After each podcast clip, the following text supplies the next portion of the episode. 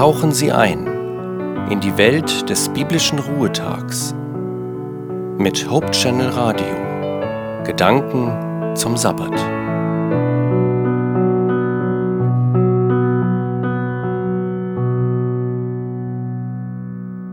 Jesus hatte es nicht leicht. Immer wieder eckte er an. Und immer wieder handelte er anders, als es den religiösen Vorschriften seiner Zeit entsprach. Dabei hatte er selbst deutlich gemacht, dass kein Jota, kein Tüpfelchen des Gesetzes jemals vergehen werde.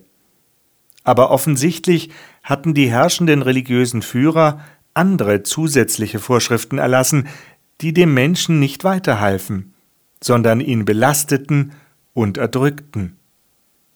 Ich bin jedes Mal entsetzt, wenn ich lese, wie sich Schriftgelehrte und Pharisäer besonders aufregten, wenn Jesus am Sabbat Kranke heilte.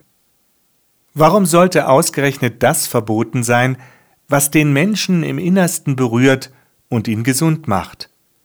Jesus war es wichtig, den Menschen mit Liebe und mit Barmherzigkeit zu begegnen, ganz anders als ideologisch herzlose Pharisäer, die die Menschen unterdrückten.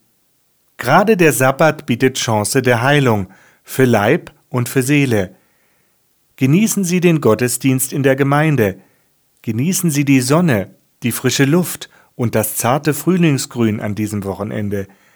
Einen frohmachenden und gesegneten Sabbat wünscht Ihnen Ihr Joachim Lippert.